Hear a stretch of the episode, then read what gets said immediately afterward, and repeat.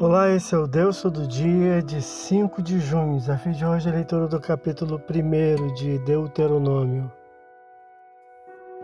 O líder empreende seu primeiro discurso, que alcançará os primeiros quatro capítulos. A retrospectiva mosaica inicia com um histórico resumido, fazendo recordação da jornada de Horeb a Kadesh, que deveria ter levado 11 dias, versículo 2, mas que levou muitos dias, cerca de 40 anos, versículos 3 e 46.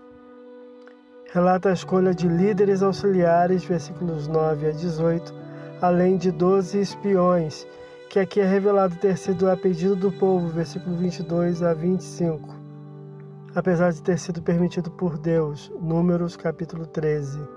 Os tais trouxeram seu relato difamatório sobre a terra, que conduziu o povo à incredulidade, versículo 26 a 33, pela qual foram impedidos de entrar na possessão da terra, à exceção de dois deles, versículos 34 a 40. O Senhor, em vista da incredulidade, informa ao povo que dará a terra à próxima geração, ordenando voltarem ao deserto. Versículos 39 e 40.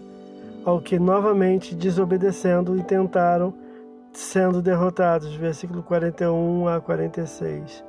Esse é o Deus todo dia. Boa leitura que você possa ouvir Deus falar através da sua palavra.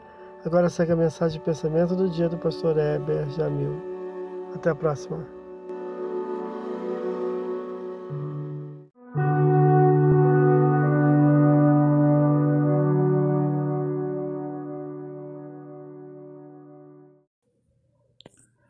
Pensamento do dia. Deus disse a Samuel que ele não vê como o homem vê.